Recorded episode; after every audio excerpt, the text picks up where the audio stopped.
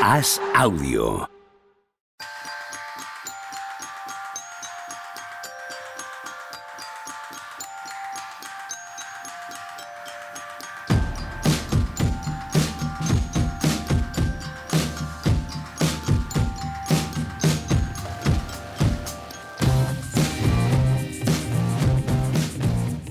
Hola, ¿qué tal? Hoy estamos al lunes 27 de febrero del año 2023 y tenemos noticias por un tubo. Somos profesionales de la información, Juan Marrubio, y evidentemente venimos aquí a em, explicar la actualidad a la gente. Hola, hola, ¿qué tal? ¿Qué tal? Es que hacía tiempo que no teníamos tantas noticias, entonces estoy como un poco así alterado, sobrepasado. Programón. Uf.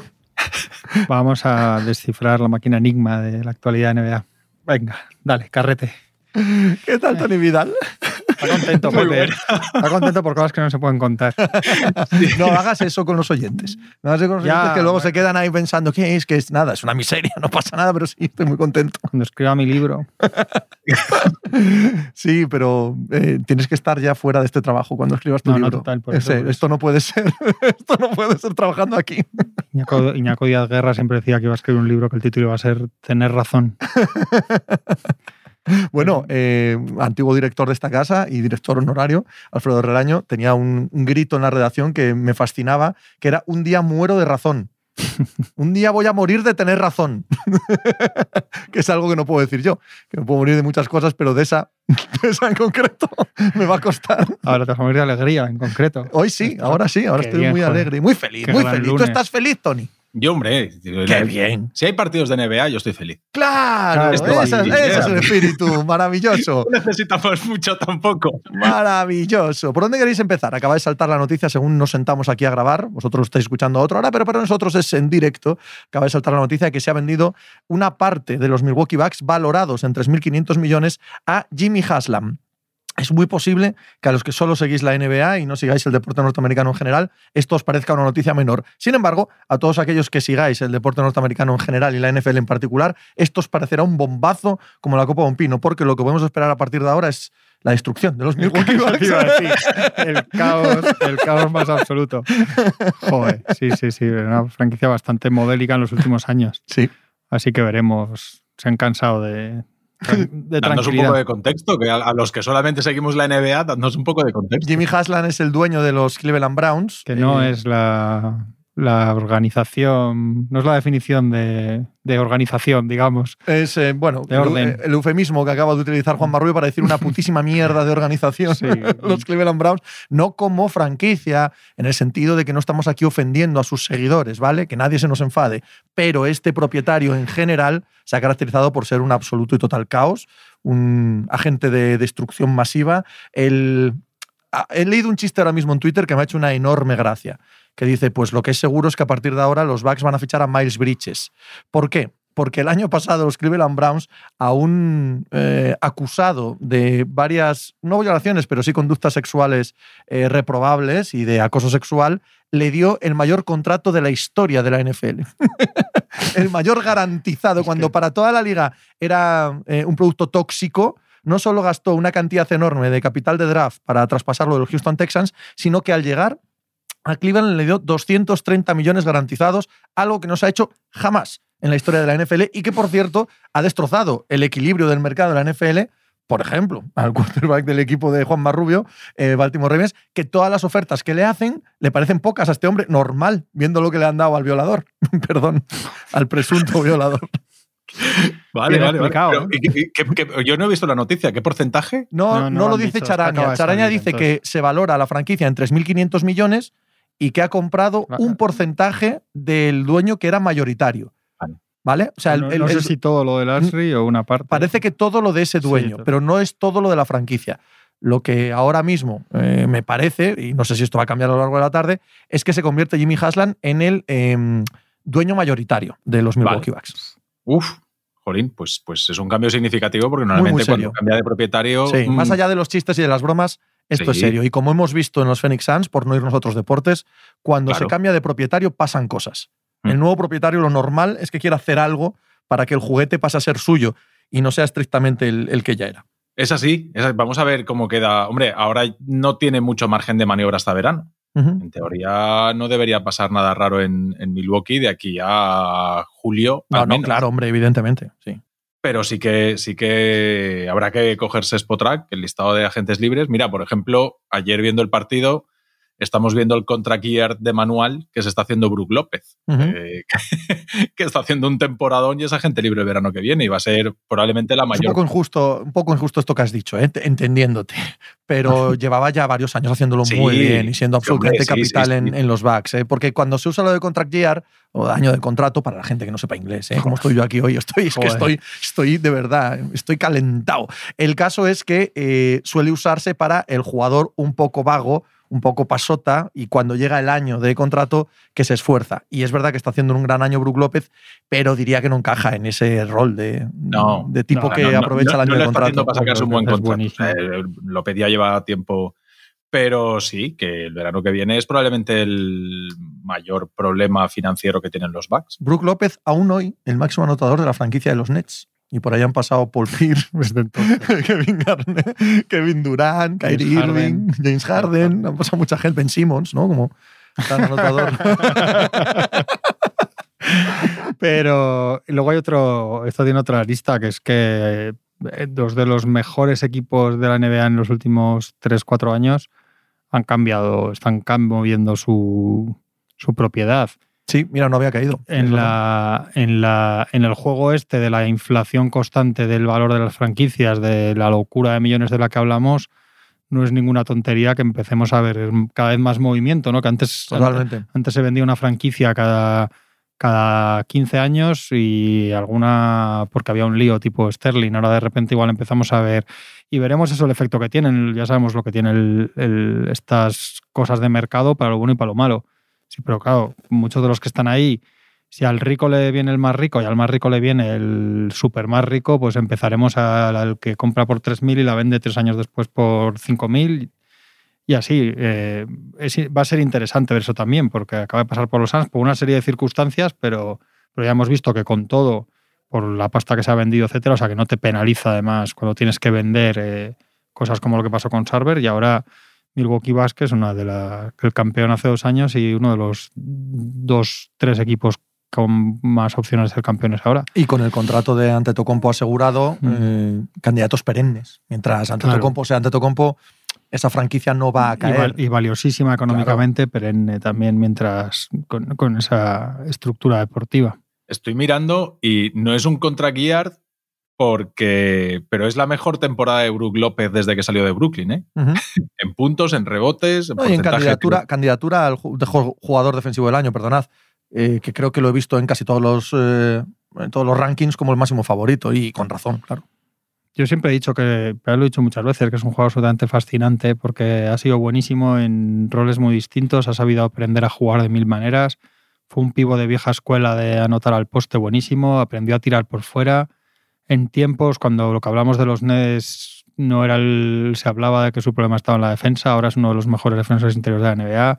No estorba en, en el juego este que sabemos que los pivos a veces en playoffs hay problemas, en la mayoría de eliminatorias se adapta anota por todos los lados, hace lo que tienen que hacer siempre. O sea, es un, va sumando su carrera y, y es un carrerón descomunal el de Brook López. Sí, totalmente de La acuerdo. de, la de palos que le cayeron a Atkinson, porque estaba Atkinson de entrenador, eh, cuando de una temporada a otra pasa de 0,2 triples por partido, es decir, de no tirar, nada, ni uno, a lanzar más de 5.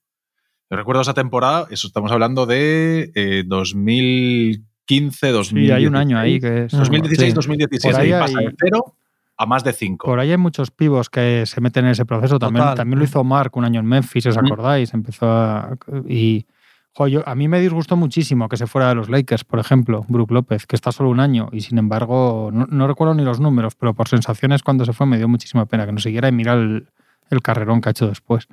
Es que ese pivot encaja en cualquier sitio con cualquier jugador. Sí, O sea, es que da igual a quien tenga al lado. Es de esos jugadores que dices, qué bien le vendría a este equipo Brook López. Y dices, pero ¿a qué, a qué equipo no le vendría bien? Ah, decir, total. no- Qué buen partido Sí, hace ayer, por ejemplo, porque contra además- Phoenix. ¿eh? Además, es un jugador de, baja- de lo que llaman ahora bajo mantenimiento, bajo mantenimiento. O sea, que si una eliminatoria no cuadra y tiene que jugar cinco minutos o no jugar los últimos cuartos, no vas a tener problema, además. O sea, no tiene ningún problema de carácter ni de problemas de adaptarse a lo que sea mejor para el equipo. Cuando entre al campo va, va a hacerlo bien, no va a decir una palabra más alta que otra, no va a dar ningún problema. Es un jugador fantástico.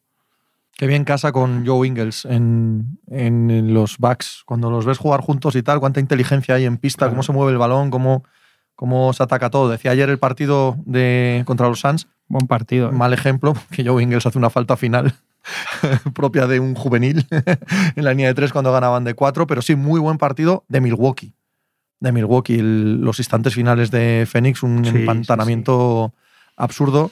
Claro que eh, faltaban ante Tocompo y Kevin Durant, por lo tanto no puedes evaluarlos de verdad a ninguno de los dos. No. Pero que faltando ante Tocompo y Kevin Durant haga ese partido Milwaukee, te, te pone en perspectiva lo buenísimo equipo que es. Y que lleva ¿eh? 13 Ah, victorias seguidas, 14. 14. 14. O sea, eso no Bueno, no es, sé si 14 o 15. no, 14, 14, 14. Eso no sí. es broma, ¿eh? No, no, no es broma en absoluto. En absoluto. Y eso es un equipazo, ¿eh?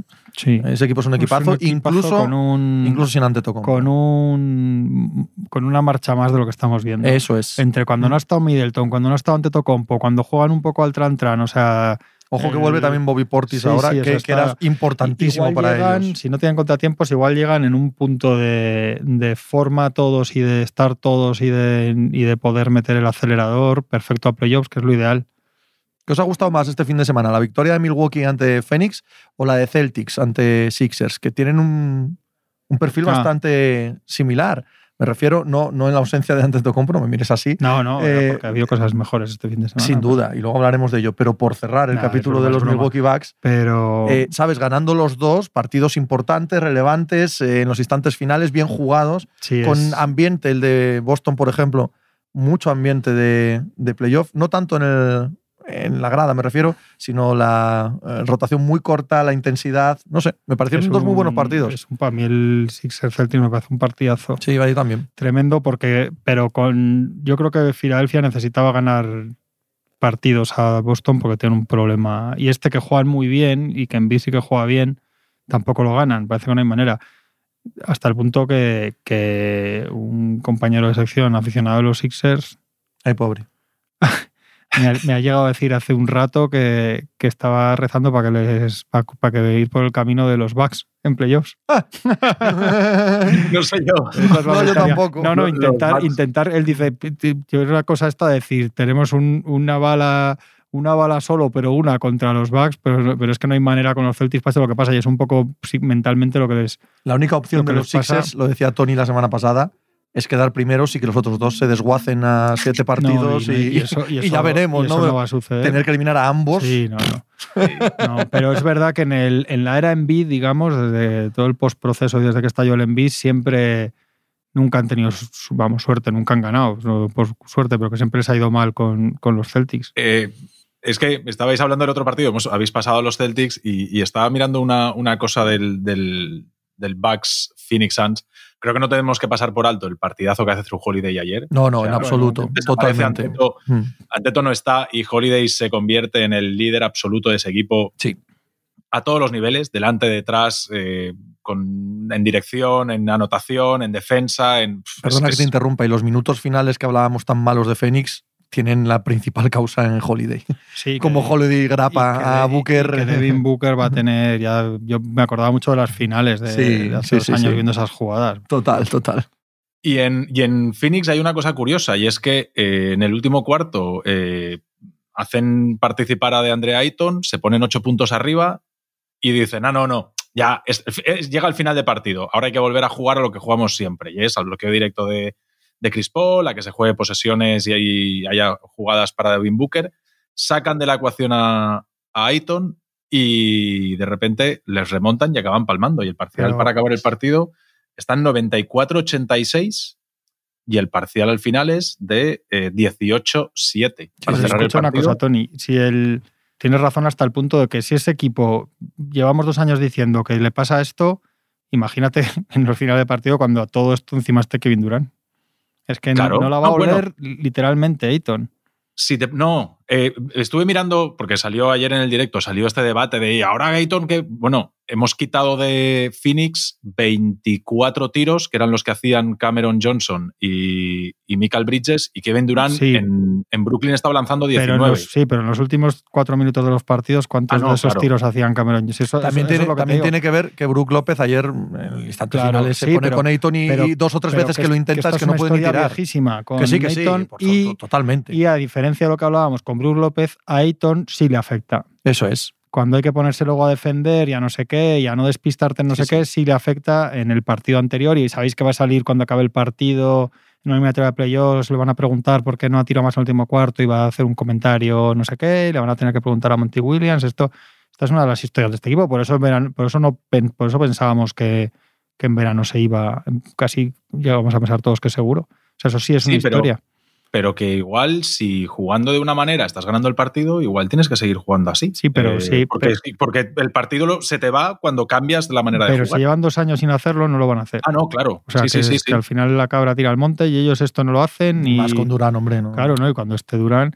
Y de hecho tendrán que intentar, aunque luego al final van a ganar muchos partidos así, tendrán que evitar un poco el turnismo cuando están Booker y Durán, porque a la larga. Hombre, sí, no estoy diciendo que el clutch se lo juegue Aiton, estoy diciendo que si tú, a falta de cinco Ya, ya, ya, minutos ya, no, y no, sí, medio, yo te entiendo, bien, ¿eh? Lo que te pues a lo mejor es que no hay clutch. es que Claro, lo mejor hay un acabas de punto- romper el partido y te Claro, pones lo que- 14 pero es que no, lo- pero es que el hecho es que esto, imagínate, si Sí, lo sí. vemos nosotros que somos unos desgraciados de la vida, desde España, imagínate, imagínate los 15.000 ojeadores y entrenadores que tienen allí, pero el, que- el hecho es que no, que no les sale nunca. Sí, otra cosa que vuelven a hacer, hacer y, la- y a liarla, el final del primer cuarto vuelven a poner los cinco, los cinco reservas a la vez. Y es la primera vez que Milwaukee se va 7, 9, 10 puntos arriba porque vuelven a jugar con toda la segunda unidad. ¿Qué pasa? Que Milwaukee juega con la segunda unidad con trampa. Es decir, porque Middleton sale Claro. desde el banquillo y Middleton es el que, con alguna suspensión, tal, no sé qué, al final abre hueco y Phoenix le cuesta volverse a meter en el partido. O sea, que hay cosas que R que R. No, claro, hay más pero- cosas, ¿eh? Hay más cosas. Chris Paul está jugando bastante mejor, pero Chris Paul ha perdido toda la confianza en su tiro. Mm.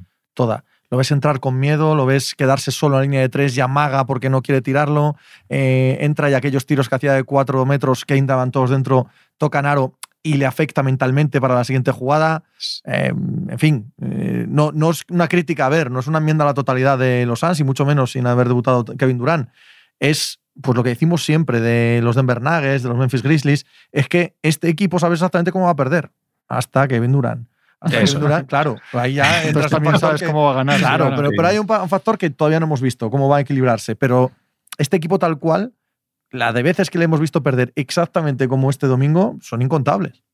Yo tras ver el partido de ayer, los Bucks me, me- me dan una imagen a los Warriors del año pasado, a equipo veterano ajustando, eh, llegando, sabiendo en qué momento han de Uf, estar. yo diría todos que más finos. todavía, fíjate lo que te digo. Sí, lo Yo que- diría ¿Eh? que, super- que superior todavía Sí. a la imagen que me daban los Warriors el año pasado. O sea, la Claro. misma sensación de superioridad, pero con una presencia y una, una capacidad ahora mismo física prime que es una cosa. Es una Es que cosa que, mí como te los, imagines, te los imagines a todos sanos en mayo, Sí. es muy complicado imaginar nadie mejor. Muy, muy complicado. Sí, los Celtics están ahí. Los Celtics. Los Pero es Celtics verdad que Pero nos da la sensación de que el tope, ya, no se ha mostrado durante el año, ¿eh? pero el tope absoluto es un poco superior al de Milwaukee al de Boston. Ahora mismo, igual al principio de temporada parecía al revés y ahora mismo parece eso. A es que yo creo que el, tope de Boston lo hemos visto y el tope de Milwaukee aún le falta, lo que decías tú antes, le, le falta esa marcha todavía ¿eh? de- por meter. A mí los Celtics, me da, me- las sensaciones buenas es que los Celtics te ganan a lo que quieras. Eh, que juegas contra Indiana y te encuentras un equipo que defiende poco pero que ataca rápido, te mete muchos puntos, ellos tienen jugadores para jugarte un partido a 150 puntos. Que de repente el de enfrente es un, un un equipo con un pivo dominante como los Sixers, te hacen una, una defensa cerradita, con mucha gente entre dos aguas, con ayudas largas para que se incomoden. Que juegas un partido a 82 puntos y ha de ser una defensa que no dejes ataques largos, tal, tal, tal te ganan a 80 y- 85, 82, te ganan igual. Entonces, todas estas, todas estas variantes que tienen los Celtics, los Celtics, para mí, la única grieta que tienen es la toma de decisiones en los finales de partido, que es algo que arrastran ya de hace tiempo, que en teoría con la llegada de Rick White y con Brogdon deberían mejorar, porque Smart sabemos que. Y da igual. El otro día eh, hay un ataque, hacen dos o tres ataques que al final casi el partido se les va. O sea, hay, es el único sitio por donde le puedes meter mano es a, que a los Celtics. no progresa Jalen Brown en lo que él tiene malo y no progresa. No. que es como votador, manejador, decididor, digamos lo que decías sí, sí, tú, sí, sí, sí. pero no progresa. Y esto es lo típico que en verano siempre dices, "Buh, que esto es lo, lo que siempre digo, que si todos los jugadores mejoraran en lo que, en lo que no hacen bien, todos serían Michael Jordan, ¿no? Pero siempre decimos, a Jalen Brown le falta esto para ser, el- es una estrella, evidentemente, es uno de los mejores jugadores de la NBA, evidentemente, pero si tuviera eso, sería casi tan bueno como cualquiera, casi literalmente. Mm. ¿no? Sí, Y- sí, sí. Pero, no, pero no, lo, no lo gana. No. Entonces, al final, tu opción al final de los partidos, y, y en parte lo que hicieron también los Warriors, de, de que empiecen a tener pérdidas, malas decisiones, malos tiros o jugadas individuales, y el día que los metan, pues bendito sea, pero, pero te da muchas más opciones que cuando, cuando te manera. Y es, y es curioso, es curioso, pero, pero a veces pasa esto, que hay jugadores que les falta una cosa y no, hay, y no lo y parece con Jalen Brown parece que no lo lleva dentro. Y le, y le frena mucho a él y a, y a lo que dice Tony al equipo en, en ciertas situaciones, siendo buenísimos, evidentemente, y siendo el buenísimo, evidentemente. Ojalá estén todos, porque una eliminatoria siete partidos entre los Bucks y los Celtics, Sí. así como Claro que están, Sí, sí, pero total, bueno, total. va a ser, va a ser- ojalá estén todos. Pero que si no está Antetokounmpo que no te si- parece mal a ti, por ejemplo. No, al revés. No, ya no estaba el año pasado en Tetocompo. Sí, Estaba yo aquí liándome un poco por Sí, la cabeza. Que, que- que no esté Tatum, por ejemplo. Que no, le deseo, o sea, que no tenga Sí. ninguna lesión fea ni gorda, pero un esguince de 10 días. No, pues, hombre, no, dejadnos disfrutar que balón. no, sí, es, es, es broma. No, yo no. Yo, yo no. O sea, yo no porque no. Si hay defiendo- mucho para ver, tienes no defiendo un tu- Nuggets, ah, A ver, tú recuerdas que una vez que que nos. no, que sí, que sí, que estoy de acuerdo. Una vez que nos enfadamos, no, no, nos enfadamos seriamente fue porque eh, yo, de- desde mi maldad absoluta, no es que me alegrase de que Kevin Durant y Clay Thompson tuvieran Ah, dos lesiones devastadoras. Si yo no quería que se hicieran daño y no quería que fueran devastadoras.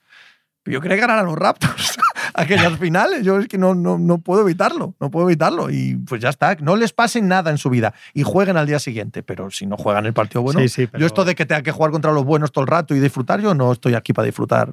Yo el tema disfrute con el deporte no, no, no caja bien conmigo. Sí, yo estoy entre eso y que es verdad que es lo máximo que puedes ver ahora mismo en la NBA, evidentemente, porque encima ya hay una rivalidad ahí cocida. Pero bueno, veremos. Pero los Clippers no, ya los quitamos de aquí. Ahí vamos. Era de lo bueno que había que hablar este fin de semana. Que quería hablar, Juanma, de cosas mejores todavía que los Bucks y los Celtics.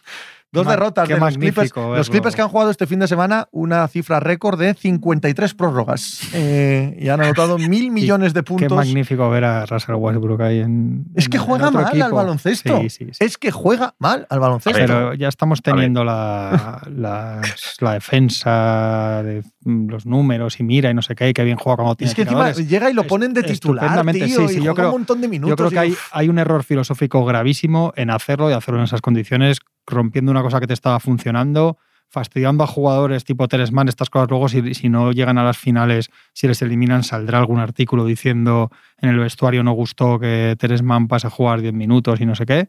Y luego ha habido, el otro día dice Winhorst, que en la franquicia no quieren a Westbrook y que es la presión de Paul George y que Kawhi le dice Paul George, apóyame, el otro dice te apoyo, como si no sabría ni qué le estaba diciendo Kawhi. Diría, vale, pues venga. ¿Y no te parece un poco Pero es que eso es, digo, coño, esto es una calcomanía exacta, es una réplica exacta de lo que pasó en los Lakers. claro?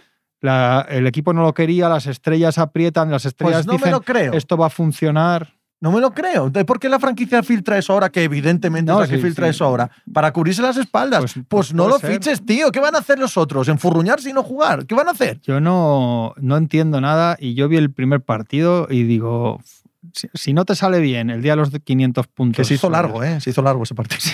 Si no, largo. si- si no te sale mejor el día que meten veintitantos triples y meten todos los triples a los pases de Westbrook, apaga y vámonos. Porque claro, los errores finales en defensa fueron tan groseros. Porque es que es así, pero sí es que, que- es, que es muy agotador Es lo de, Jalen. Brown, es lo de 2023. balones al poste de Andre Ayton. Sí, es que es, o sea, que- que es que no van a ser diferentes. Ahora va a haber, ahora, ahora va a haber 15 días que los, que los pro Westbrook y los anti-Lakers y los no sé qué, va a haber un sector de gente que va a intentar ver a Westbrook de maravilla en los Clippers, cuando hay una realidad, yo creo que es que se juega, que Westbrook es mejor rodeado de tiradores que sin tiradores como en los Lakers. Eso es así, pero más allá de eso, yo le vi que ni defendía, ni metió un triple ahí, pero falló los demás.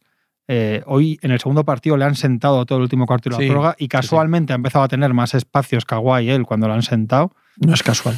Yo el, el partido de, de hoy no lo he visto porque esta mañana he estado contando eh, segundos de posesión de Pero los ataques de los todo último Espera, espera, espera, espera, espera. ¿Qué está contando esto? Tienes que dejarle, tienes que dejarle que se No, explique. es por él, si es por él, Ahora si es que hablar por de la él. remontada de ayer. Hombre, con esto que has dejado, con este teaser, como para no hablar.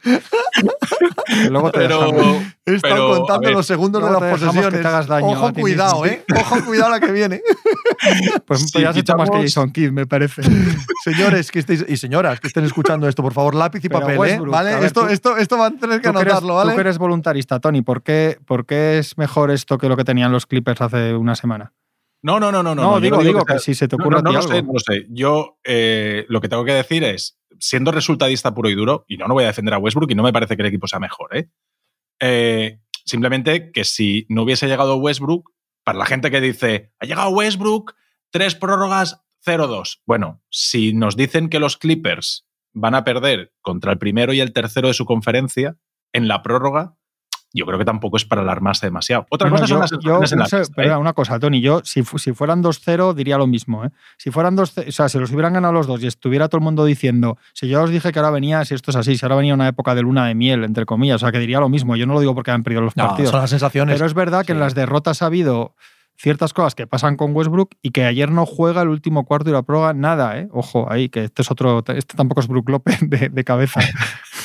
No, no, yo no, no voy a defenderlo, ¿eh? Simplemente para la gente del resultado, de los resultadistas que no han visto el partido y tal, eh, que, jolín, que, los Clippers que estaban quintos o algo así, eh, o cuartos, eh, pierdas contra el tercero en la prórroga, después de dos prórrogas, y pierdas contra el primero después de una prórroga, bueno, tampoco creo que sea para ponerse las manos a la cabeza. Otra cosa es lo que tú ves en vista. Eso es otra cosa. Pero el resultado creo que tampoco es para poner una bomba nuclear y decir, ay, esto no puede ser. Bueno, hay cosas. A mí me parece que el primer partido de Westbrook no es malo. No voy a decir que sea bueno, pero no es malo, es correcto. A mí me parece Parece que bastante es malo. ¿eh? Westbrook, es experiencia Bastante Westbrook. malo, bastante Sí, malo. pero es que la experiencia de Westbrook, Es mala.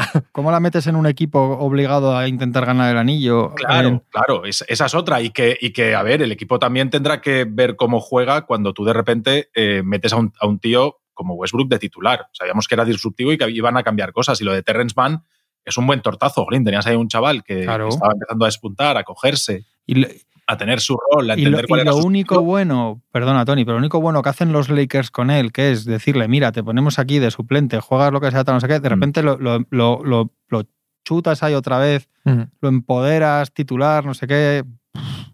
Sí, no, para, para mí son Me menos parece que no se puede favoritos, hacer ¿eh? menos, menos para que te salga mal. Ahora, que salga pues cosas, yo qué sé. Que no, que no, que no. Pero- No, vuelvo a insistir, es como lo de Ganaban- en, el día, el día de los Kings ganaban de 14. Y luego ves y dices, equipo muy pequeño en cuanto se empeña con estos quintetos, con Batum de pivot, que a veces lo va bien, pero muy- o sea, yo veía muchas cosas y decía, pero si es que estas cosas son todo lo que decíamos de los problemas de los Lakers. ¿Y para qué te has metido, liada- ¿para qué te has metido en liada- esto? ¿Por qué? O sea, en pureza, si tú te olvidas de todo toda la narrativa de Westbrook, ¿por qué un base que es suplente en un equipo que había sido en muchos momentos espantoso durante medio año, que son los Lakers, Y que iba décimo tercero. y que va décimo tercero, de repente es titular en el equipo que quiere. O sea, que yo entiendo que no es tan simplista, pero por otra parte dices, joder, ¿cómo hemos dado este salto? También a veces hay que, también hay que decir un poco, esto huele a chamusquina. Sí, pero yo no quiero ser injusto con Westbrook, ¿eh? O sea, ni para un lado ni para otro. Es decir, has dicho, iban 14 arriba. Bueno, el partido se va a la prórroga porque Paul George y en general todos los Clippers cogen una caraja en los tres últimos minutos de partido, que si es Westbrook el que pierde los balones de Paul George, hoy mismo Está claro. está en Los Ángeles crucificado. Que sí, que Sí, sí, claro, está, bueno, claro, está Y, y como no ha sido Paul George, pues no pasa nada. Ah, Hostia, la caraja, Paul- no sé Paul qué. George- Pero si llega a ser Westbrook el que pierde esos George otra balones... cosa no, pero crucifixiones lleva, lleva las Sí, suyas sí, también. no, es decir, pero verdad. claro, como sabes que vas a tener ese problema y sabes que va a haber semanas en playoffs, que Paul George va a aparecer Jordan y Larry Bird juntos y semanas que va a parecer que no puede meter un tiro aunque, aunque le des 100 intentos, tenía que haber otras soluciones a otro tipo de problemas. No sé. Sí, no, no, no. Pues sí, sí, ya te digo que no, que no vengo a defender yo a Westbrook y a decir que es que Westbrook va, les hace mejores. No, no, no. Pero que, jolín, que me parece que estos dos partidos, eh, cuando echas dos, dos pasos atrás y dices, bueno, es que si no hubiese llegado Westbrook, eh, los podían haber, los hubiesen perdido igual y no habría, no estaría pasando aquí nada. O sea, pierdes dos partidos contra el primero y el tercero, uno con dos prórrogas y otro con uno. Y el que pierdes en las dos prórrogas, el que la lía pardísima a final de partido, es otro señor que ya estaba ahí. Entonces, que Westbrook no hace mejor y que no lo ha salvado, pues sí, todo lo que queráis. Pero, Jorín, yo creo que antes de Pero- matar a Westbrook, No, yo no, me gustaría verle contra el décimo y contra el quinto de la otra Pero- conferencia. Y, Y vas a sí, ver, lo, vas a ver lo ¿eh? que sabes de sobra que has visto. Sí, y que sí, es nuestro seguro, punto, seguro. tío. Yo ya Que- que, es que esto ya está visto. Que me da igual que hubieran ganado. Si, si es que no. Las sensaciones para mí de Westbrook viendo los partidos no, no son buenas. Me parece un, un cuento chino. Yo soy el primero que he dicho que es Hall of Famer y que su carrera es extraordinaria, pero es que una cosa no quita la otra. Pero es que hay dos cosas, que ellos tenían problemas. Ahora, la defensa de los Clippers, que durante años ha sido, en ciertos momentos, se ha hablado mucho ahora mismo, la defensa de los Clippers es una chufla, y en eso no te ayuda, y No. el, clutch, el clutch time es otro problema de ellos, y en eso tampoco te ayuda Westbrook, Claro, precisamente. no es que no te Entonces, es que te restan ambas. entonces, ¿en qué te, ayuda? en que realmente joder. tienes un tío que penetra más que otros bases y que dobla bases a muchos tiradores. Pues chico, igual es- esto lo podías haber solucionado con Terrence Mann sin meterte en líos y con el vestuario más tranquilo. Y ayer ya te digo, el segundo partido, último cuarto y prórroga, lo sienta Tyron Lue.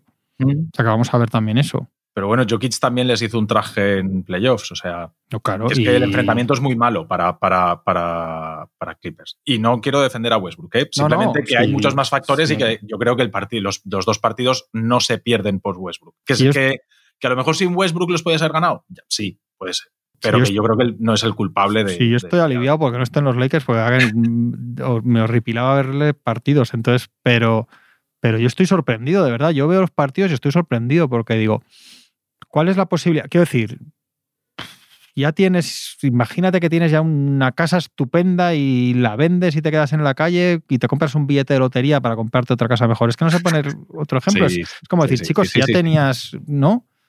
No sé, yo no, yo de, de verdad que, y si son campeones, pues dirá, pues mira, yo no vi algo, o, o han tenido mucha suerte, o yo no vi, o igual vemos algo en el juego que tiene que ser distinto a estos dos partidos, que son dos partidos, tendrá que acoplarse todo lo, todo lo que sea, si yo eso estoy de acuerdo.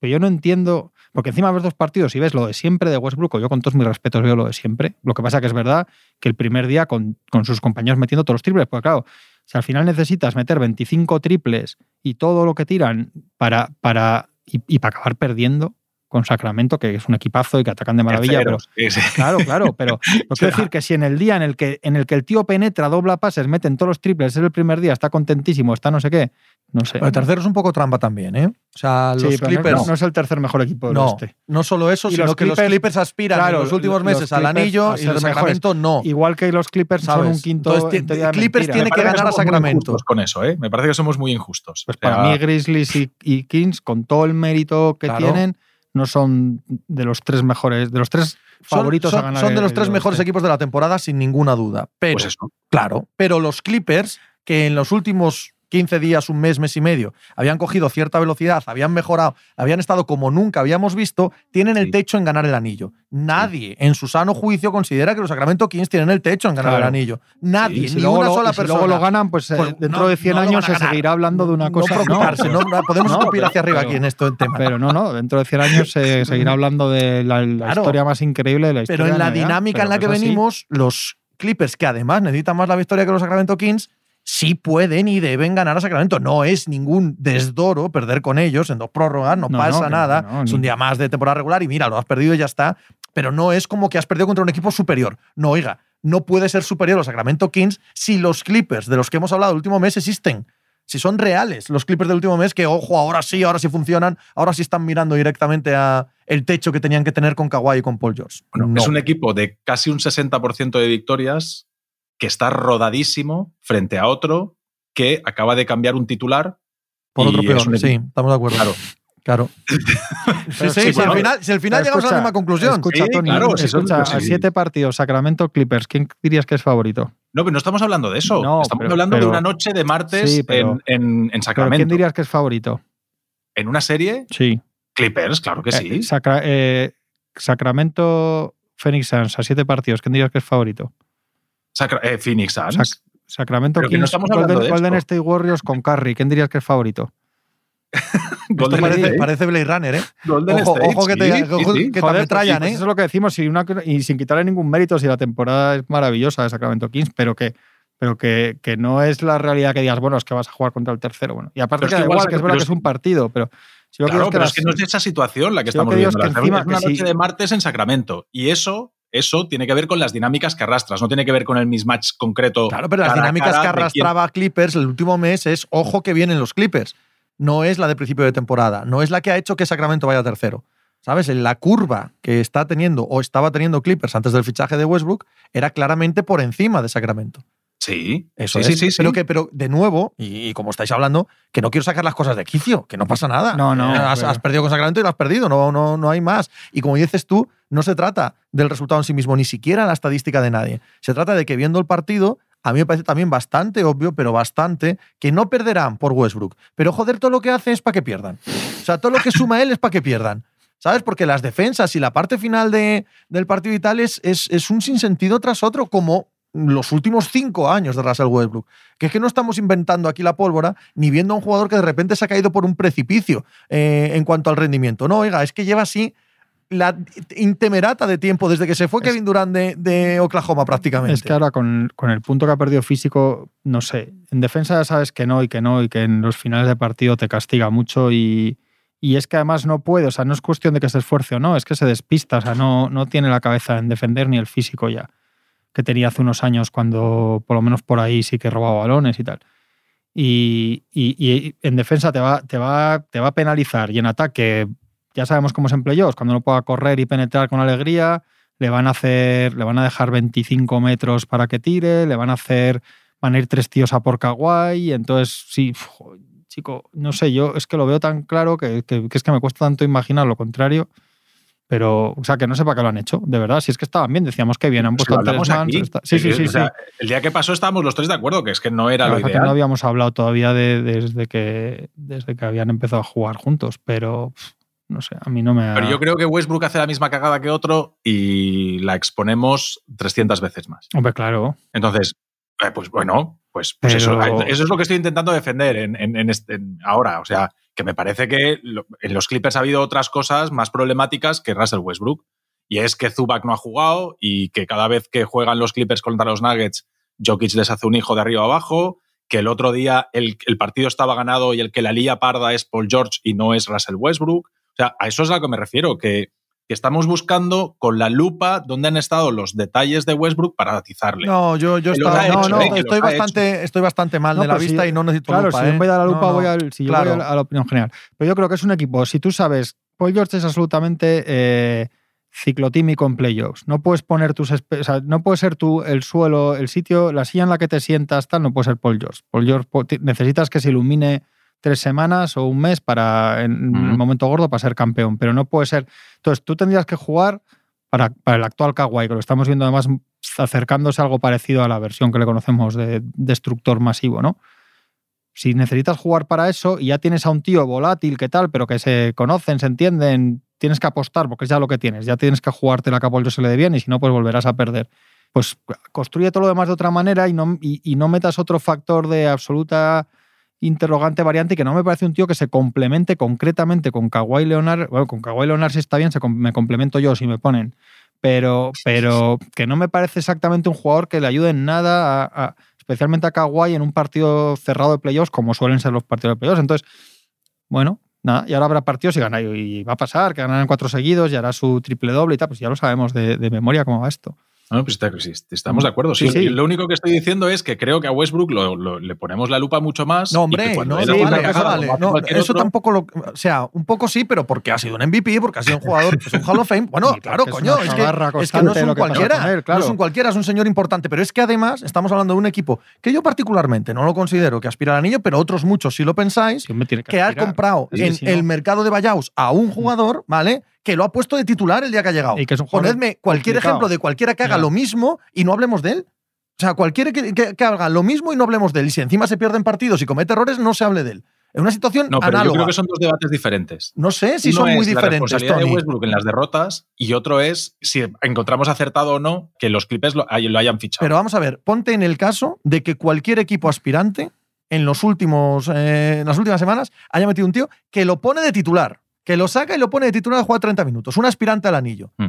¿Tú crees que no hablaríamos de ese jugador? ¿Tú crees que no hablaríamos Ah, sí, de, si acierta, si falla y si, si falla, joder, cómo lo que está haciendo y cómo ha cambiado la dinámica de este equipo? Claro que hablaríamos Sí. de él, tío, aunque no fuese Westbrook. Pero es que además es que es Westbrook. Es que no se puede tratar igual a un tipo que, que ha sido lo que ha sido en esta liga.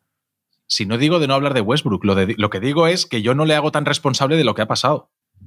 O sea, de estas dos derrotas, yo no creo que Yo lo Westbrook hago sea corre- no, pero, derrotas. pero y, yo- y que la dinámica que tienen que los eso- Clippers es peor ahora mismo que la que hace 15 días. Pero yo más que eso sí que me pregunto qué han visto en estos dos partidos que les haga sentirse bien con lo que han hecho, con ficharle y eh, eso es lo que decimos, y empoderarle a hacer el titular. ¿Qué han visto? Porque el despiste que Norman Powell tienen en el triple de Malik Monk que va a la prórroga del primer partido, es que eso va a ser Westbrook en los partidos de playoffs, porque eso ha sido en los últimos Pero años. que si Paul George no pierde 14 balones en los últimos dos minutos, Que no hay triple de la evidentemente, prórroga. evidentemente. Hombre, Claro, pero- o sea, claro, ese pero- partido al que hay que hacer responsable es a Paul George. no Pero es que no hace falta hacer Claro, pero es responsable que- a nadie, es porque que- Paul George ya estaba ahí, ya Claro, estaba en la eso no- no dinámica. No, podemos- es, es como lo que hablamos antes de Aiton. Bueno, No- pues es que lo de Aiton no lo hemos visto debate. dos años, Si los claro, tres estamos de acuerdo en que no totalmente. pero si los. Phoenix Suns o, o- o los Dallas Mavericks traspasan por Kyrie Irving, pues nos vamos a fijar en Kyrie Irving, tío. Claro, pero Nos vamos a fijar en qué, qué hace Kyrie Irving con Doncic, qué si significan las derrotas. Vamos Y si tienes- ahora vamos ahí.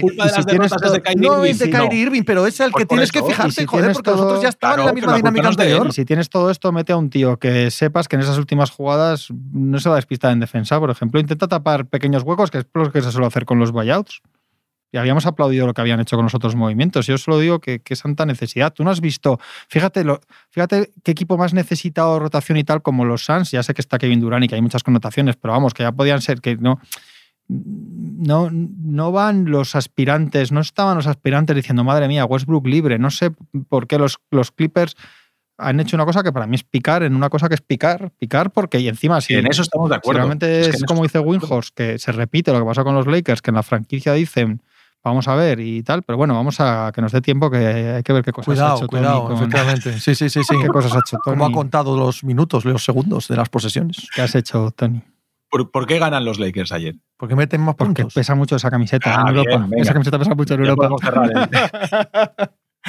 Por Machicado. Machicado dijo que esto se remontaba y vaya lección de vida me dio ayer. Joder. Yo tuve, que, yo tuve que apagar el WhatsApp. No os, no os aguanto cuando os ponéis a hablar de los Lakers tú y Machicado. Bueno. Pero no os soporto. O sea, ¿te acuerdas eso que decías la semana pasada de Carolina Durante, de que te daba rabia Ah, que bueno, pues mira, cada uno siento con lo lo suyo. mismo, siento lo mismo Pues ahora mismo. tenías- Acabo de entenderte Te teníamos que haber perfectamente. llevado a Los Ángeles. Tenemos que llevar como, un- como el- a, los- a un perrillo ahí en una jaula de estas de mascota. Nos tenemos que llevar a Pepe a Los Ángeles No y me lleváis, vamos, ni, ni drogado como MA. dormido como me Eso es. El ritmo del partido, Jorín, que parece mentira que un equipo con Doncic y con Kyrie Irving, o sea, hoy todo es, eso iba a salir mal, pero no está saliendo mal por lo que todos Joder. esperábamos, que era que estos dos se cabreasen. Está saliendo mal porque todo, todo el mundo No, lo está no, haciendo pero mal. deportivamente, deportivamente cuando, cuando permite que se cierre el mercado y no traspasa Claro. por algo defensivo. Ayer Jason Kidd allí, vamos, pues como si estuviese en su casa. Eh, eh, que es que lo ha dicho él. Sí, sí, lo ha O sea, dicho. no, no es que, no es que sido- te lo estés inventando ha sido hoy, no, no. Es que, espectacular. es que yo estoy ahí mirando como vosotros. Es que me parece la- tan sí, lógico. Sí, sí, sí, además, Soy muy fan de Jason ¿pero Kidd. ¿Qué me Es que decís? pero Si yo soy solo un bastante, sufro yo, Pero vamos a que soy el que pierdo. pero sí, lo que O sea, decís yo también lo veo, que- claro. que tengo ojos. ¿Qué piensas? ¿Que no ven lo de. DeAndre Ayton también en los Suns, tío? Te van a decir lo mismo, chicos. Yo ojalá hicieran Han lo que yo quiero, han pero no ganado lo un partido de cuatro juntos y es el de los Spurs. ¿eh? que no cuenta. Mira, había. Que, O- García, que García, al acabar de verlo, dijo: Qué malos son los Spurs. Claro, pues, o sea, uno, ya es. O'Connor de, de- de Ringer puso un tuit que, que me pareció muy, muy, muy básico, pero muy cierto. Dijo: ningún equipo en la historia ha sido campeón con una mala defensa, Sí. con un mal entrenador y, y sin fondo de armario en el banquillo. Correcto. Da igual. lo- sí, sí, pero es que dices, pues ya Sí, es sí, que- sí, sí, sí, sí. no, un equipo que no, así, que no así, rebotea, que no defienda absolutamente nada. Es imposible. que el este entrenador, el, entrenador asume que está ahí para, para que se turnen los otros y se entiendan. Casi gana, ¿eh? Entrenador del año el año pasado. Quiero recordarlo. Sí, Pues que el año pasado Pero- hizo, hizo Ah, cosas amigo, muy ya está. Es que se le ha olvidado. Pero tiene no, no puede tener peor, no puede tener peor pinta eso de... A ver, Tony, explícate, saca el lo que apuntas. El Excel. ¿Lo tienes en Excel o dónde lo tienes? No, lo tengo preparado en un tweet, pero quería dar en un tweet. aquí Ah, todavía no has dado a- sí, lo voy a tuitear. Lo lo vas voy a a dar tuitear. a Enter, ok. Eh, mitad de segundo cuarto, Sí. Dallas más 26. Me acuerdo. Vale, pues desde entonces hasta la mitad del, del tercer cuarto hacen 31 ataques. En 31 ataques hay 11 pérdidas de balón y en 18 de ellos no agotan ni la mitad de la posesión. Es decir, Jolín, lo típico de un partido que estás 25 puntos arriba es que cojas el balón y hagas ataques de 20 segundos. Pom, pom, ahora dos tiros libres.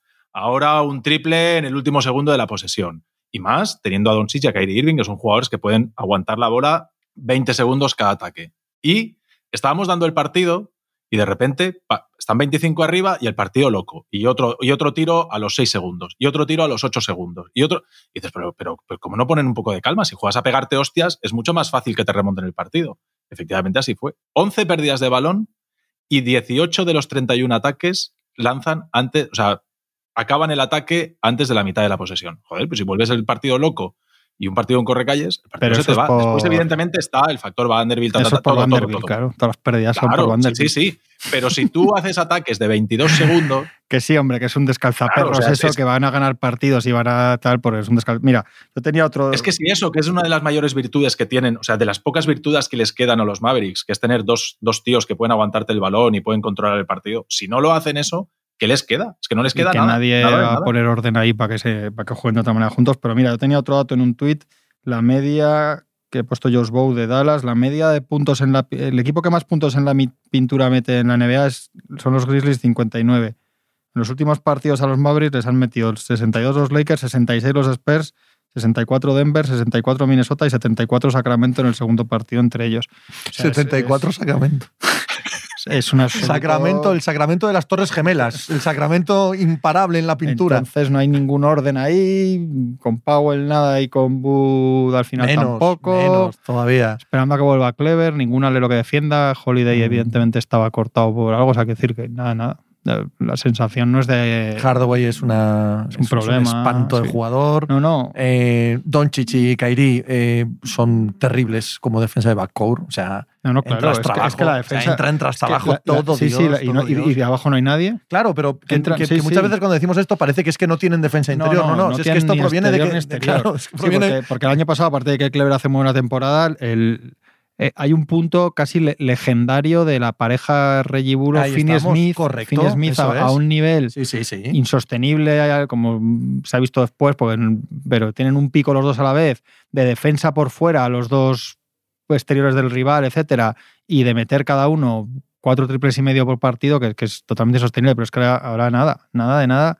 No sé, no, no sé a qué se pueden agarrar. Bueno, yo creo que la sensación es de, de un pesimismo bárbaro, ¿no? He estado mirando esta mañana por blogs y periódicos y tal de Dallas y, y a ver si Quique García se había, le habían quitado los cordones de los zapatos o para que, para que no hiciera una desgracia. Estaba liado esta mañana, así que supongo que estará con la vida ah, real, gracias a Dios. Pero no, no, pero joder, no sé a qué se pueden agarrar para pensar en que, en que tienen algo más que dos tíos Nada, increíblemente, nada, nada, nada. históricamente talentosos. Absolutamente nada, absolutamente nada. Y que no juegan bien juntos, ¿eh? No, porque Es que además- llanamente por- juegan por- bien por- cada uno de ellos. Porque además no, hay nadie juntos. en casa para Claro. ordenar, para decirles cómo tienen que jugar. Entonces, es. y claro, esperemos que ve- ver qué pasa, pero la volatilidad aquí es alta porque sabemos la situación del contrato de Kairi. Claro. Sabemos que Doncic no se corta como haya que empezar a poner caras y hacer Mm. gestos y tal, y sabemos que el otro, como el otro, el otro dos días malos y, y se, y se va 15 días al monte y no lo ves. Se pone a ver Es que- Amazon y la lía. bueno, mejor. Eso sí, al menos se va sin conexión a YouTube, algo, algo ganas. No, no, es, es Sí, peligroso, no, no, no. es, Es, que- es peligroso. que en la NBA de hoy en día, cuando tienes una grieta así, o sea, todos los equipos juegan y al final vas mirando, Esto es- oye, esto este cañón puede del meter Colorado, mano. esto no es una grieta, tío. Esto es. esto Claro, es, eh, claro. Entonces, pues es que ayer fue, es vergonzoso el abuso de la zona Sí, sí. y es que es lo que están haciendo todo. Es que es vergonzoso. Sí, o sea, sí, es, el momento de LeBron y Davis eh, de hace dos años, parece el mm. equipo campeón. O sea, es un dominio Claro. físico entrando los dos por ahí. Digo, joder, parecía. si es que ¿Cómo asiente? estaban He dicho el equipo, he- dicho 18 el equipo campeón y he se ha empezado a puesto sentir machi, se ha puesto machi, de verdad. Joder, ¿Cómo lo vamos a pasar qué el viernes barbaridad, en Los Qué Ángeles? barbaridad. Qué barbaridad. con, con el 1 de 20 que llevaban en triples o algo así, les da igual y dicen, "Eh, no, no, no nos entran los triples, estáis cerrados en la zona, nos da igual. Porque eso es de modernos. Meter triples es de modernos. Como Lila. Aquí vamos a ganar el anillo como. Hachimura está bastante de acuerdo contigo. es un old school, Hachimura. Joder, todo eso old school ahí. Y, Qué y una y otra vez, desde debajo de la canasta, debajo de la canasta, una y otra vez, da igual que estéis cerrados. Si es que, aunque estéis los cinco alrededor de Anthony Davis, no hay nadie que le pueda hacer sombra. Y, y al final se les va el partido por ahí. Pero al igual que con los Clippers, no es solo el resultado o No, cómo no, haya claro, empezado claro, claro, mal es, día es- o- Eso es. Son las dinámicas que atisbas. Las dinámicas Sí. que atisbas son peligrosísimas para este, este par de equipos, ¿eh? De capacidad de Es que otro- en cualquier momento. Otro de los que han perdido juntos no es con Minnesota, con Doncic y Kairi. De los tres que pierden, uno es el, el debut de, de Doncic. Primero juega dos Kairi, ¿no? Sí. Y luego creo que es el segundo con Sacramento.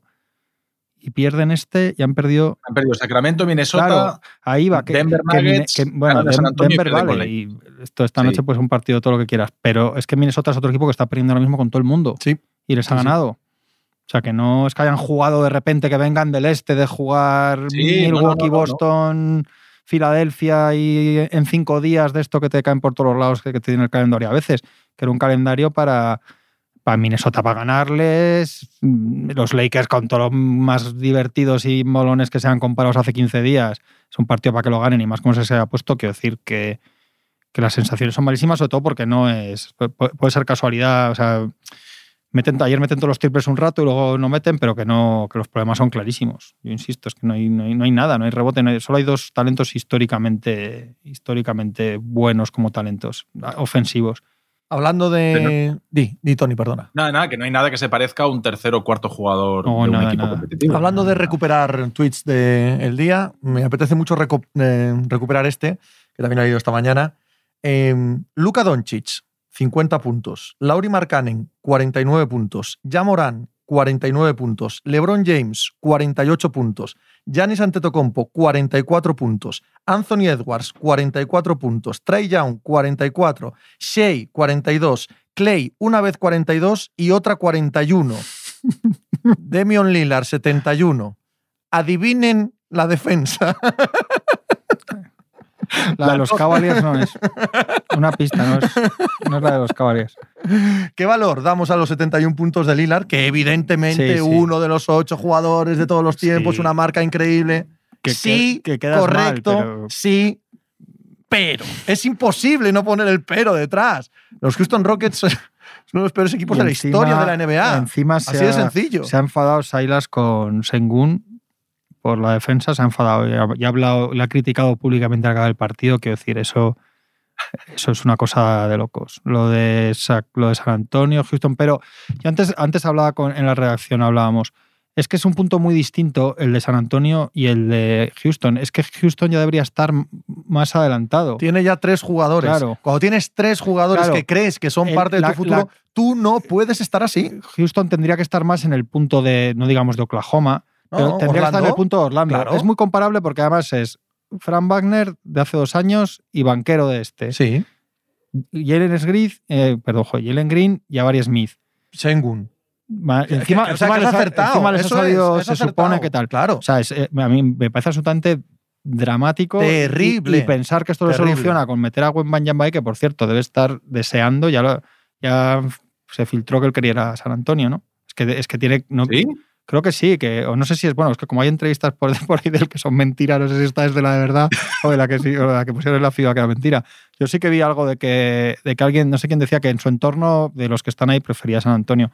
Pero tío, ¿qué, qué, qué proyecto de jugador? Ya no te digo este que es tan especial, cualquiera, es que no, no, te, no le puede apetecer a nadie ir a, No. ir a Houston porque te tienes más posibilidades de, de- de pudrirte ahí que de, que de convertirte en un fenómeno. Que ya nadie sabe nada, ya, no pones ni, ni, ni 50 euros en- a, que Jalen Green va a ser va a ser un super jugador, un jugador franquicia, solo sabes que tiene mucho talento y punto, ya no sabes nada más. está cogiendo cara de Bradley Bill. Claro, de Jalen todo, sí, sí. Todo. De ser un jugador con un talento pues tremendo, pero, pero que, que ahí que se queda en eso, en puntos, en números, pero que no, no acaba de cuajar nada ahí, el equipo no funciona y depende de lo que tenga alrededor, pues acabará haciendo algo más o algo menos, pero no le vemos ahí. Y es, y es una pena, ¿eh? A mí Jalen Green me parece que es un jugador No, no, sí, por Y. Smith, eh, la comparativa era Rashard Lewis, o sea, que es un pedazo de jugador, que, que un complemento fantástico, no de primera espada, pero, pero hombre, es que, es que lo del otro día, pero Es que quitándole, quitando un Lebron, todos los demás jugadores importa mucho dónde caen. claro, total, total. Es que el, Eva- Pero- el Evan Mobley, que el año pasado estamos en noviembre agarrándonos a la mesa, igual caen estos roques y, y- y no te da el ojo para nada. Porque el equipo no funciona, no juegan para él, no saben qué tire de dónde tiene que tirar, no saben hacer nada. Igual el Jabari de este año lo pones en los cables del año pasado y tan bueno como este no es, pero lo pones ahí a hacer las cositas con el y el otro y estás diciendo cómo van a acertar. Es que, es que importa mucho, salvo que metes ahí un, a un, a un super fenómeno que si lo pones a jugar eh, con, con los que estamos aquí es igual de bueno, importa mucho, joder. Mucho. Y Silas ha perdido, yo hace mucho que os lo dije, ha perdido ese, ese tío, no es el entrenador, aunque quieras perder, porque una cosa es perder como, pues eso, como San Antonio, como tal. Si, si crees que tu equipo del futuro, como pasa en San Antonio, no va a ser el que está jugando ahora, lo que están jugando ahora son unos tíos con esa camiseta sirviendo a los que vengan después. Es que aquí tienes a los que tendrían que, que liderar al equipo los próximos 10 años. Joder. Es que es, es un número 3 Jabari Smith. Nos imaginamos Sí, que el no, año pasado número acaba la tres temporada. que por la mañana del día del draft Era el uno. Era el uno para Era el uno. clarísimo, sí, sí. Sí, sí, sí. Nos imaginamos que acaba la temporada pasada y dice el entrenador de los Cavaliers, no hay una sola jugada para, para Evan Mobley, con el equipo competitivo que ya eran los Cavaliers, ¿eh? No nos pasa por la cabeza, hay jugadas para que, para que este chico eh, sea, sea una parte importante. O, o la Melo Ball es el 3 del año anterior. Nos imaginamos que acaba la temporada y el entrenador de los Hornets dice, no, no he hecho una sola jugada para el pick número 3 del año pasado. Es que no Yo, tiene a, mí, a mí esa parte no me afecta tanto como el hecho de que es todo un, un dislate, ¿sabes? Tú no tienes por qué diseñar jugadas específicamente para el jugador concreto, pero si tú haces un entorno que es de baloncesto real, de baloncesto, de defensa, de transición, de mover el balón, de, en fin, de jugar al baloncesto, tarde o temprano acaba llegando el balón a tus mejores jugadores en sus mejores posiciones. No tienes por qué diseñar la jugada específicamente para ellos. ¿Sabes lo que te quiero decir, Tony? Pero es que no hay nada de eso. Ya no es que no haya jugadas especiales, es que es mucho peor. Es que no hay baloncesto, No no hay nada. Ahí coge el balón cada uno y hace Sí, lo que le da la gana. No defiende nadie nada. Saltan a jugar aquello que decía John Wall, que lo entrevistaron Sí, hace nada, sí, ¿no? Que en Houston dice, mira, no volvería ahí por nada del mundo, porque yo les decía a aquellos chicos que por mucho talento que, que tuviesen, iban a ser suplentes del suplente en cualquier otra franquicia, Ni- porque aquí no tiene ningún sentido nada. Ningún orgullo, no correr para atrás, chicos tan jóvenes que pasan completamente de, Sí, de- de sí, sí. intentarlo, porque es que lo, lo- Eso es, eso es el, el típico papel del veterano este, pues de, de lo que intentaba hacer Eric Gordon y se pero frustró, huyó, de, ese, ese chico huyó con toda la lógica del mundo. de lo que hace Bogdanovich en los Pistons, Sí. de intentar, oye, no, no, que aquí esto es cada noche y cada entrenamiento y cada día cuenta y hay que tomarse las cosas en serio porque después se juega como se entrena. El que entrena jiji jaja, después juega jiji jaja. El que entrena rompiéndose las narices, después juega rompiéndose las narices. Y eso, eso no, es y así. aquí da igual, y el dueño diciendo pray for Victor y, Claro. y etcétera, y sí, sí. Hablando de dueños que intercambian, ha querido comprar los Washington Commanders. Está en ello. Jo. Otra buena pelos- mezcla pelos- también. los pelos como Oscar. Buena mezcla. Solo de, solo de buen match, pensarlo, ya buen digo. match equipo. ¿Esto franquicia. es todo lo que tenemos que decir de que Lillard meta 71 puntos? No, es, es mí, tristísimo. tengo- o sea, yo es tristísimo, añadir- tío, pero, pero es No, la realidad. no, lo no, es igual de la bueno, cabeza. es igual de buenísimo No, que ayer, eh, sí, yo sí que tengo algo que decir y que es una pena que este jugador no le hayan puesto nunca un- una segunda estrella al lado. Claro. Porque Lillard no es que viene de meter 71 puntos Claro, a, los, no. a los Houston Rockets y lo siguiente que tiene son tres partidos de 14 puntos. No, Lillard ha metido 71 hoy, pero partidos de 50 lleva una mochila cargada en la espalda. Y es un jugador que es una pena que no haya tenido nunca un- una pareja al lado que le permita hacer, tener un equipo competitivo. A mí sí que me parece que es de esos jugadores Lo han que se nos intentado, van a ¿eh? Y cuando estaba la Marcus parecía que lo Sí, era, y cuando estaba McCollum parecía que lo era, y cuando le traen jugadores ahora. O sea, intentarlo han intentado, ¿eh? No, Sí, no, sí. no es el caso de alguien abandonado a su suerte en una franquicia que no gastó un duro. Y para mí otra reflexión más allá de eso es que, ya lo hemos dicho también, pues estamos a cualquier noche vamos a tener más de 80 puntos Sí, y sí, más sí. de 90 de o Lillard, Doncic, cualquiera de estos, vamos a, a tener algo así. Por el chimpún este ofensivo que hay ahora y por rivales como esto que decíamos de los Rockets, estamos al pelo de tener algo... Lo cual no quiere decir, lo cual no quiere decir que no se defienda, porque el partido de los 700 millones de puntos, además es que me lo vi y dije, ostras, a verás, ya tenemos otra vez el debate de que es que en la NBA no se defiende, no sé qué, venga, va, vamos con el garrote preparado, porque si el partido es una pachanga, veníamos del All-Star además, digo, pues el partido es una pachanga, pero te pones el partido y van 16-15 a los 4 minutos, a los 4 minutos van 16-15, han metido 31 puntos y no hay un solo tiro que no esté punteado. Ni uno solo. Sea, todos los tiros de, los primeros 30 puntos hay un tío con una mano molestando el tiro. Es decir, que no es que eso es el all-star y le deja pasar. No, no. Hay un montón de factores de ese día, porque también tiene que ver que vienen de una semana de descanso. Me lo dijeron en Twitter el otro día y pues, pues, claro que cuenta. Que estés acertado en los tiros, que, que, que puedas meter más ritmo, que, que, que, no haya ningún intimidador en ninguno de los dos. Cada vez que se metía alguien debajo Sacramento del aro. a decir de eso. Tampoco es la gran defensa del mundo Sacramento Kings. Sí, ¿eh? no estaba Zubac en el otro lado Claro. tampoco. Mm. Entonces, claro, eh, pues son dos equipos que van a, a, puntos y días inspirados, jugadores con capacidad de meter 20 puntos. Hay varios en los dos equipos. Y mira, se alinean los astros, pasa algo excepcional y se van a 350. La noche puntos. del miércoles al jueves juegan los Houston Rockets frente a los Memphis Grizzlies. Ya Morán, candidato a 90 puntos en, en la noche. Porque el de Denver. Ima- Imagínate que es Dylan Brooks. Dylan Brooks, oh, sería maravilloso. Sería maravilloso que fuese Dylan Brooks el que una barbaridad de esto, me encantaría. Eh, bueno, un placer ¿eh? estar con vosotros. Muy bien. Ha sido muy guay. Yo teníamos noticias. Hoy, hoy era Joder, fácil sí, hacer el sí, programa. sí, hoy no había que no, hacer no, el no, gancho. no- no había nada que inventar. Está todo inventado ya. siempre. Eh, Tony, un abrazo. Un abrazo. Eh, hasta siempre, Juanma. Hasta luego, Pepe. Hasta que quieras.